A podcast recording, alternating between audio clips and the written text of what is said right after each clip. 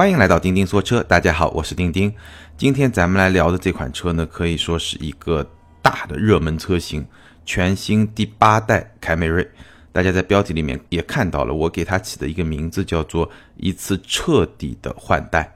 那我还记得大概几个月之前吧，我第一次看到全新第八代凯美瑞的照片的时候，我当时的感觉就是用一个感叹词来说，就是“哇哦”，就是。一个非常惊讶或者说非常吃惊的这么一种感觉，因为这张照片就新凯美瑞的这个照片让我感觉到这是一次非常彻底的换代。至少在不了解这款车的别的信息之前，你就可以发现它是从外观上是一个非常大的变化。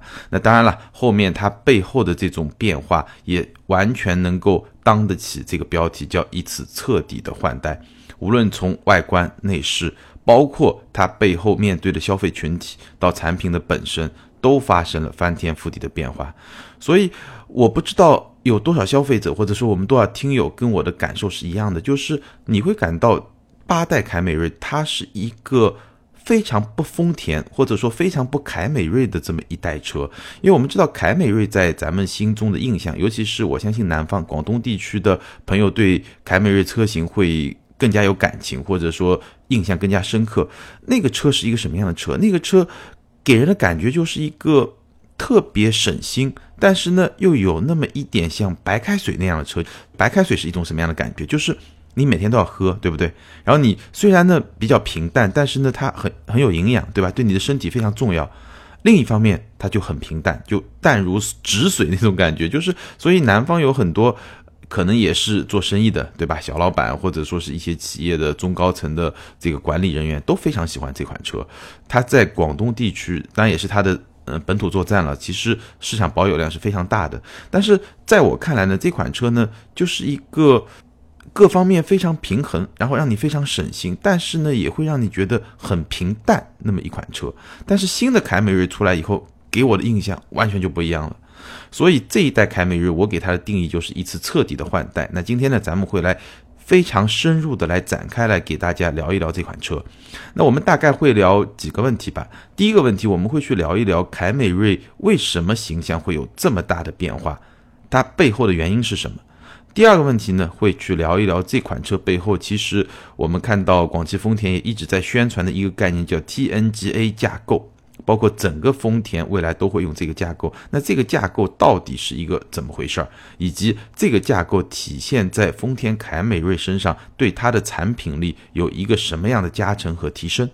这是第二个问题。第三个问题呢，会讨论它的动力系统，因为二点零、二点五，很多朋友都在讨论这个问题，包括很多消费者也在想，到底买二点零呢还是二点五？那我在录这期节目之前，刚刚看到。广汽丰田发了一个新闻稿吧，类似于它公布了从十一月十六号这款车正式上市到十一月底，他们接到的一些订单的一些情况，从中反映出来的一些数据啊，包括这些车型之间的匹配的关系啊，其实跟我之前的。最早的预期是略有不同的，那这个是关于动力系统，那我也会给大家讲一讲，就是我会觉得它这个动力系统的特点在什么地方。那如果你想去选二点零也好，二点五也好，可以做一个参考。接下来一部分呢，我会跟大家聊一聊。我在广州车展其实是非常关注这款车，所以很仔细的看了这一款车。包括我记得在车展的现场，其实当时做过一次直播，呃，也重点看了这款车。那我会跟大家再分享一下实际看下来的感受。好，最后一部分呢，我们会聊一下眼下就今天我们能够看到的这款车的一些市场的反应，包括它的价格，包括对它一些。不同的配置的车型相互之间的性价比的那种关系是怎么样的？丁丁会根据我看到的情况，包括了解到的情况，给大家做一个分析。那这几部分下来以后呢，我相信从技术、产品、市场、消费和静态的层面呢，基本上是一个比较全面的一个立体的一个分析。当然了，我还没有开过这个车，所以我是觉得，我也希望啊，就是我在。试驾完这款车以后，应该会有机会试驾。试驾完这款车以后呢，再能够把它的动态体验给补上。好，那接下来咱们就开始今天的话题。首先呢，我们来讲一讲凯美瑞为什么会有这么大的一个变化。首先，第一眼啊，你看到新凯美瑞，你就觉得它跟以前的凯美瑞很不一样。以前的凯美瑞呢，是一个比较中庸。一个比较稳重的形象。那我们知道，在过去的那么多年啊，真正一款能够畅销的车，大概都是比较中庸、比较稳重的形象。但是呢，新凯美瑞很不一样，就像我刚才说的，它的外观就很不凯美瑞，而是变得有些张扬，有些动感，而且让你感觉充满了激情。它的豪华版呢，非常标志性的一个特点就是它的大嘴，而且这个大嘴跟奥迪那种大嘴还不太一样，它是一个横向，非常拉伸，非常宽，而且非常亮。就那个大嘴中间的那些镀铬饰条是非常亮的，给你的感觉就相当的霸气。而且呢，实车比图片更加的好看，因为实车它的立体感更强，然后呢，会让你感觉上它一方面很霸气，但另一方面呢，不会像图片上有种太过于夸张的那种感觉。所以我觉得实车会更加好看。相信很多朋友可能在车展现场，或者说在。附近这个展厅里面应该也看到过，没看到过的朋友呢，我建议你可以去看一看。然后它的运动版呢，前脸是一个 X 的造型，然后呢，这个运动版是有一个独立的雾灯区域的，整体的感觉呢就不是豪华版那种特别张扬，但是呢会更加的动感。然后呢，运动版呢是有四根排气管，别搞错了，四根排气管。你觉得四根排气管跟凯美瑞以前在我们的印象中好像是很难结合在一起的？然后它是双色的车身设计，包括激情红的内饰，所以运动版的凯美瑞其实是变化更加大、更加彻底，至少从造型外观的这个层面上来说。那无论是豪华版还是运动版，你在现场看到这款车的时候呢，我觉得我不用特别多的去描述，但是我们可以讲最核心的几个点。第一呢，你会觉得视觉感受是非常的宽，而且非常的低，然后它的姿态。他的姿态是一种蹲在地上，然后随时准备爆发的那种姿态。这种姿态有点像什么？有点像那种相扑运动员，或者说你要准备接球的那个棒球运动员，感觉上随时要往前扑出去的那种姿态。我们知道汽车设计里面最重要的。排名第一的因素是什么呢？是比例，就是车身各个部位的比例，包括车轮和车身的比例，这个是汽车设计里面最重要的第一排名第一的一个因素。那第二个因素呢，就是姿态，就你这个车给人的一种什么样的姿态？是一个雪茄型车身特别的稳、特别的优雅呢，还是一个就像凯美瑞新凯美瑞一样，它是一个蹲姿，随时准备往前冲的那么一种动感的姿态？那这种设计风格其实是非常体现一款车它整体的定位和给人的一种感觉的。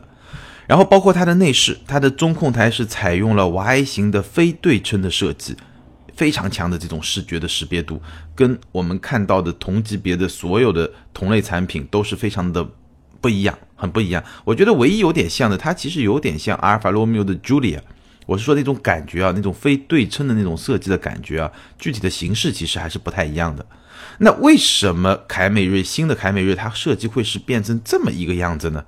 其实我们如果用整个市场的观点，就站在一个更高的角度，它为什么会设计成这个样子，其实是可以理解的。那我觉得最核心的一点是什么呢？就是现在主流合资品牌的 B 级车的消费群体在年轻化。那从前呢？大概五六年前，或者说七八年前呢，主流 B 级车的消费群体大概是三十五岁到四十五岁这么一个年龄区间，三十五岁到四十五岁，算是一个中年吧，对吧？一个中年的一个年龄区间。那现在呢，根据我看到一些调查报告，主流品牌的 B 级车的消费者的年龄跨度呢，从二十岁到四十五岁都是有可能的，也就是说，它的年龄的跨度大大被。延展了，而且这个延展完全是往年轻的这个方向去延展。那这是一个数据。那我还看到另外一个数据呢，是丰田提供的关于美国市场上，因为美国市场上新的凯美瑞已经开始卖了嘛，在美国市场上，运动版凯美瑞的车主比以前的凯美瑞车主平均年龄要下降六岁。那我严重怀疑啊，中国市场这个趋势可能会更加的严重。那这么一种趋势的一个重要的背景呢，就是主流品牌的 B 级车啊，受到了双重的夹击。第一呢，是受到了来自豪华品牌的夹击，因为我们可以看到中国市场上一些豪华品牌，尤其是二线豪华品牌，它的 B 级车的降价是非常的明显的。所以呢，这就对主流品牌的 B 级车造成了一个冲击，而且呢，豪华品牌还继续下探，它去做紧凑级车。那对于很多消费者来说呢，尤其是一些年轻的消费者来说呢，又是一种冲击。那还有一种冲击呢，就是来自于紧凑型 SUV 产品的冲击，在二十万上下这么一个价格区间，合资品牌的主流的 SUV 产品，一般是紧凑级的 SUV 产品，就是会比 B 级车稍微小一点，但它是 SUV。那这种产品呢，也对。B 级车产生的一个冲击，那在这种双重的冲击之下呢，其实主流品牌的 B 级车它需要重新去定位，那年轻化这个消费群体的年轻化，去适应这种新的市场，也是它重新定位的一个需要。所以，呃，丰田它非常明确的提出了全新第八代凯美瑞，它的一个定位的目标是什么呢？就是二十万左右可以买到的，拥有全新技术的接近豪华车的这么一款轿车。那么他做到了吗？我们接着聊，全新凯美瑞，它敢于提出这么高的一个口号吧，对吧？这么高的一个口号，它要性价比更高，然后拥有接近豪华车的这些技术和整体的品质的那种感觉。那它的底气在什么地方呢？其中非常重要的一个底气就是所谓的 TNGA 架构。我相信大家应该已经听到了很多 TNGA 这么一个说法。那 TNGA 到底是指什么呢？它其实是一个英文的缩写，英文的全称呢是 Toyota New Global Architecture，翻译成中文呢就叫丰田新的全球架构。所以，我们去看啊，丰田新的全球架构，这个其实跟我们熟悉的平台的概念是不一样的。我们熟悉的大众的 MQB 平台，我们熟悉比如说沃尔沃的 SPA 平台，包括宝马、奔驰，对吧？都有各种各样的平台。但其实这个 TNGA 啊，它不是一个平台的概念，它是一个架构的概念。怎么来理解这个架构呢？我觉得从这么一个系列上来理解会更加准确一点。就是我们知道汽车生产在大概一百年前嘛，有一个非常重大的变化是什么变化呢？就是福特。T 型车和流水线，就亨利·福特发明了流水线，这个不仅仅是汽车工业的一个变化，也是整个工业界的一大变化。那已经是一百之一百年前的事情了。那在此之后，汽车生产方式里面最有代表性的一个生产方式是什么呢？就是 TPS 丰田生产方式。丰田生产方式，也就是我们非常熟悉，在工业界又是一个非常里程碑式的生产方式，就是丰田的精益生产的这么一种方式。我记得我早年在参观宾利工厂的时候，还能看到丰田生产方式，就是有 Toyota 的这种字样出现在它工厂里面。那我当时就非常奇怪，为什么一个宾利的工厂会有丰田的这么一个一个品牌的识别的东西呢？其实。它就是指丰田的精益生产方式，他们引进过去，想要去用这么一种生产方式。那这个 TNGA 呢，其实是汽车生产机制的又一次的全面的革新。好，大家听明白了。所以这个 TNGA 啊，不是一个技术概念。或者也不是一个平台的概念，它是一个生产方式的概念。那它这个概念的囊括的范围其实远远要大于一个平台。那丰田对它的描述是怎么样呢？就是从零开始，对几乎全部零件重新研发，对核心部件全部都采用最新的技术，对整体的产业链进行全面的升级。所以它是一种全新的生产方式，融合了最新技术、产业链的整合、零部件的通用化，包括节约成本。非常多的方面，那这么一种变革，当然我们可以看到的会有很多的变化。比如说，我待会会讲到动力部分，它的发动机是非常先进的，尤其是那款二点五的发动机，在技术上、在热效率上都是非常先进的。那有很多方面，包括它的供应链的整合，包括跟平台模块化平台共通的一部分就是零部件的通用，然后去整合这些东西。其中还有非常重要的一部分就是节约成本。那节约成本是怎么带来的呢？是通过零部件的通用，通过效率的提高来实现的成本节约。会有什么好处呢？就是它可以把节约下来的成本反馈到产品上，也就是说，我可以让这款产品上搭配更多的科技配置，提升产品的性价比。同时呢，价格又不需要有非常明显的提升，那这个是这种生产方式节约成本带来的效果。其实早在丰田精益生产方式的那个阶段，丰田在整个汽车行业里面对成本的控制的能力的之强啊，是让所有的欧美车厂都是望尘莫及的。所以这个 TNGA 啊，你可以把它理解为是一个优等生自我提升的又一个重要的步骤吧。那我们看落实到全新凯美瑞身上，这个 TNGA 带来了哪些特别有价值的点呢？那从技术上来说，有几个点我觉得特别值得拿出来说。第一个呢，就是它的重心很低。那这件事情也是我刚刚说全新凯美瑞它给人的感觉很不凯美瑞的一个重要的证据的支撑吧。因为凯美瑞，丰田造凯美瑞从来不是把驾驶者作为中心的，但是新凯美瑞前所未有的把驾驶者放到了一个非常重要的地位上。我们知道有一个说法叫做。千金难买低重心。如果你喜欢驾驶、喜欢操控的话，你就知道这句话是什么意思。就是你重心越低，整辆车的操控的感觉都会更加的好。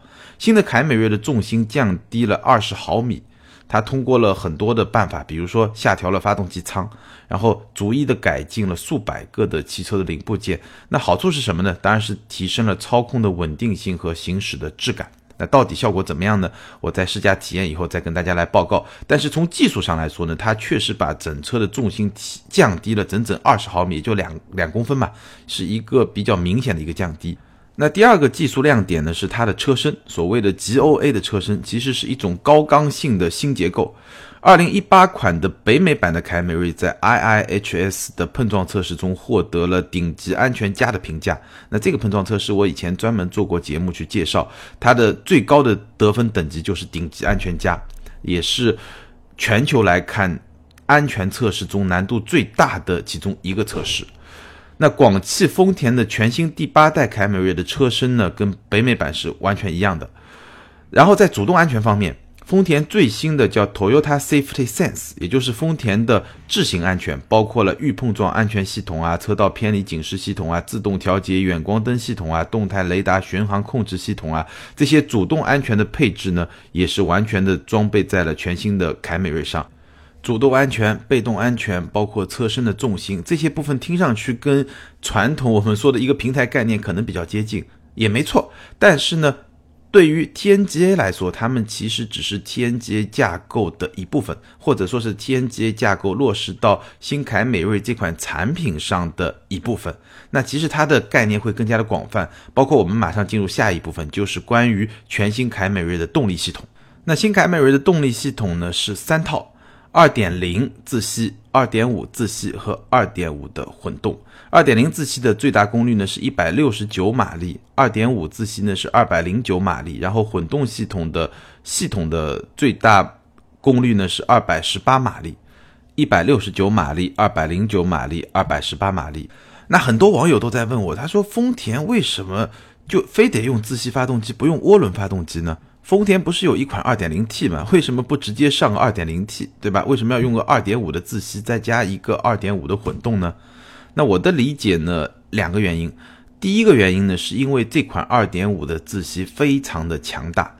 首先从动力上来说，209马力的动力相当于 2.0T 的中等动力版本。我们去看主流品牌，包括豪华品牌，2.0T 的发动机低功率版本一般是在180到190马力。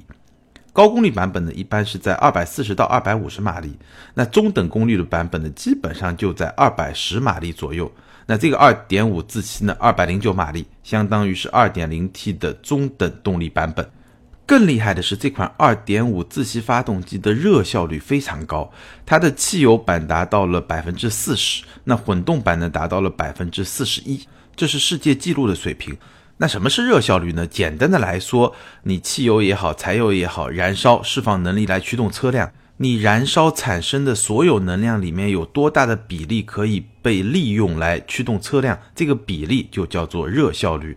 那一般来说，百分之三十七、三十八已经是非常高的水平了，而这次丰田做到了百分之四十和百分之四十一，重新打破了本来也是他自己保持的这么一个记录，所以。这款发动机在效率方面是非常的高，那么这么高的热效率带来的结果是什么呢？就是新凯美瑞的百公里油耗只有六升，当然这个是一个官方的数字，但无论如何，这是一个非常优秀的这么一个成绩。而新凯美瑞的混动版的百公里油耗呢，更是低至了四点一升，这当然也是一个非常优秀的成绩。那除了说动力性能不差，对吧？燃油经济性又特别好之外呢？自然吸气发动机还有很多别的好处啊，比如说自然吸气发动机它会更加的平顺，它的响应会更加的线性，然后它的可靠性会更加的好，包括它的成本也会更加的低，所以还是有非常多的优势在里面。所以这是我认为丰田坚持不用。涡轮机就在凯美瑞这款车型上不论用涡轮机而继续使用自然吸气发动机的第一个重要的原因。那第二个重要的原因呢？我觉得这是丰田全球战略考量的一个结果。因为美国市场是更加偏好可靠性更好的自然吸气发动机。那丰田在规划凯美瑞这款产品的时候，它显然是一个全球的考虑，一个全球的布局。我说过很多次，丰田是一家。在产品规划层面非常全球化的这么一家车企，它在做产品规划的时候，虽然也会考虑中国市场的这些需求，但是它不会说只考虑中国市场的需求，它会把全球做一个相对比较平衡的考虑。所以就这两点，我相信可以回答听友们关于丰田为什么在全新凯美瑞这款车上坚持不用 2.0T 的涡轮机，而要用2.5自然吸气发动机的这么一个选择。那接下来我觉得有必要可以补充的呢，就是二点五的混动。这个二点五的混动啊，非常的有意思。就是这个二点五的混动，我刚才已经特别强调了，它的动力是二百十八马力，其实是高于了二点五的自然吸气的版本，那个是二百零九马力，它要多出九个马力。那更大的意义在什么地方呢？就是混动版不仅是更省油的凯美瑞，而且也是更强劲的凯美瑞，这一点非常重要。因为早先我们在选混动车型的时候，给人的感觉是什么呢？混动车型就是一个动力差一点，对吧？然后感觉更肉一点，但是呢，能够更省油的这么一个版本。但是新的凯美瑞，它在设定这个产品的时候，其实2.5混动是动力最强的，这一点是非常值得关注的。那也就是说什么呢？也就是说二点五混动的凯美瑞是一款更省油，而且也更强劲的凯美瑞。那么你在选，你在。汽油版和混动版之间做选择的时候呢，你可能不会再简单的去算钱。很多年前我自己在做选题的时候也比过，我当时是比过雷克萨斯 RX 的汽油版和混动版，哎，比一比两个差价多少，对吧？在整个生命周期，比如说我开二十万公里，我能省多少钱？当时也做过这样的比较，那那是当时的情况，但是在现在。凯美瑞这个车型上呢，我觉得丰田这一点是想的比较清楚的，就是说我不想让你简单的做这个比较，或者说呢，在做这个比较的基础上，我要让你觉得混动的凯美瑞除了更加省油之外，我的性能还能更好。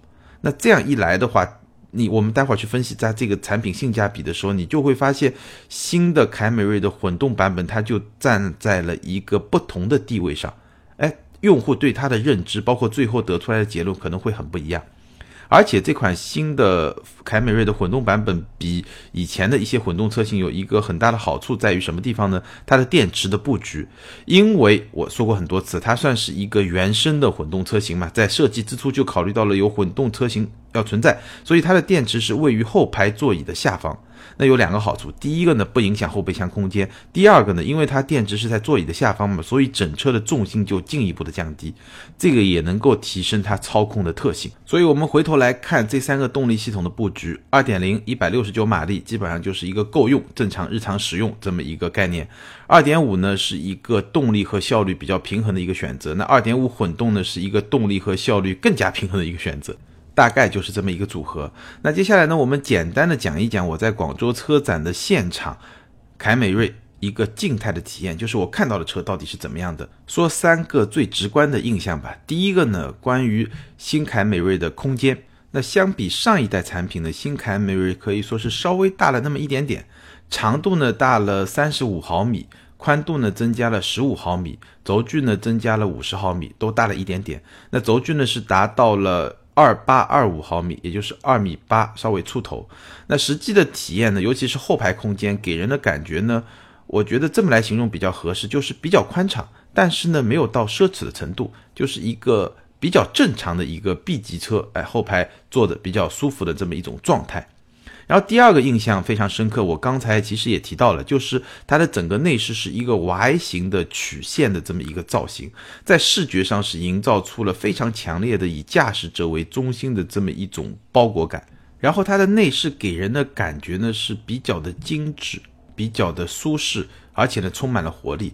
但是和雷克萨斯那种豪华的感觉呢又是有比较明显的一种区隔的那么一种感觉。最后一个比较直观的印象呢是几块屏，包括中控区域是一块八英寸的触控屏，然后仪表盘是一块七英寸的液晶仪表盘，然后呢还有一块其实没有看到，但是呢，呃我知道是有一块十英寸的抬头显示屏，而且是一块彩色的屏，所以这三块屏呢是营造出一种呃比较有科技感的那种感觉。当然了，尤其是中控屏那块屏呢，感觉上不算是特别的大，所以呢。应该说是跟上了科技的步伐，但是也不会给人一种科技感爆棚的那种感觉，那是没有的。好，最后我们来说一说新凯美瑞的价格。新凯美瑞的价格其实特别有意思，它的价格呢是九款车，豪华版五款，二点零排量是十七点九八万到十九点九八万。二点五排量是二十一点九八万到二十五点九八万，然后运动版呢是两款，二点零的是二十点五八万，二点五的是二十二点二八万，然后混动版本呢是二十三点九八万和二十七点九八万，也是两款，所以总共加起来是九款。那我们基本上可以看到，它的价格基本上分成两个区间，第一个呢是二点零的豪华版，基本上在二十万以下。包括二点零的运动版有一款是二十点五八万，也就是二十万出头。那这些车型呢，基本上是处于二十万不到，或者说二十万出头这么一个价格区间。那第二个价格区间呢，就是二点五的车型，最便宜的是二十一点九八万，然后最贵呢是到二十五点九八万。如果说算上混动车型的话，最贵就到二十七点九八万。所以我们看到这两个价格的区间。那接下来我来跟大家分享一下我的看法。我的看法基本上可以分为三点。第一点呢，我认为二点零的车型仍然会在整个新凯美瑞的销量中占据很大的比例，但是二点五车型的性价比其实不差，因为同等配置的车型它只比二点零车型贵了两万块钱，那这个在我看来性价比还是不差的。那第二个观点呢是二点五混动车型的性价比是比较高的，也就是说大概啊，你同等配置的车型混动车型的。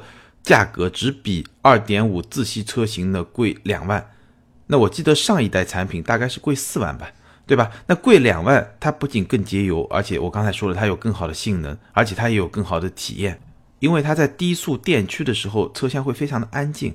而且它在你需要动力、需要性能的时候，又能提供更好的性能，所以它整体的体验也会更好。那在这种前提下，如果只贵两万块钱的话，其实性价比是相当可以的。所以我记得广丰在广州车展的时候，他们就给了一个数字啊，就是上一代凯美瑞的混动车型的销量，在整个凯美瑞的销量中占据的比例是百分之六。那他们预计新凯美瑞这个车型里面，混动车型占的比例会达到百分之十五。这是他们自己的这么一个预估。那不管怎么说吧，从产品的性价比角度来说，我觉得这一代凯美瑞的混动版的性价比其实是比较高的。这是我的第二个观点。那第三个观点呢？我觉得是广丰新的凯美瑞面临的一个挑战，就是说新的凯美瑞它的产品力，我刚才的分析，我觉得产品力是相当强的，但是它是否能够夺回二十万以上区间的市场领导权？这个是值得观察，也是值得期待的。那这个价格区间，其实就是我刚才在分析它价格时候说的，它往上的那么一个价格区间。那这个价格区间其实是代表了主流合资品牌 B 级车江湖地位的这么一个。顶梁柱的那么一个价格区间，也是丰田力争的这么一个价格区间，而且也是受到了一些豪华品牌下探的这些车型冲击的这么一个价格区间，是非常重要的一个价格区间。广丰也提出了他的目标是要重新夺回。合资主流品牌 B 级车这么一个细分市场的老大的地位，直接就喊出来我要当老大，对吧？所以是一个志在必得的这么一个市场区间。那到底它能不能够如愿呢？我觉得是值得期待的，但是也是值得观察的。那就在我录这期节目前两天呢呢，广丰是公布了一组数字，我们也可以跟大家来分享一下。那这组数字呢，是截止到十一月三十日，他们接到的一些订单。因为是十一月十六号公布的价格，到三十号差不多半个月的时间，接到多少订单呢？订单突破了一万五千台。哎，后面几个数字比较有意思，二点五的车型含混动车型占比接近了百分之七十，其实混动车型是达到了百分之二十。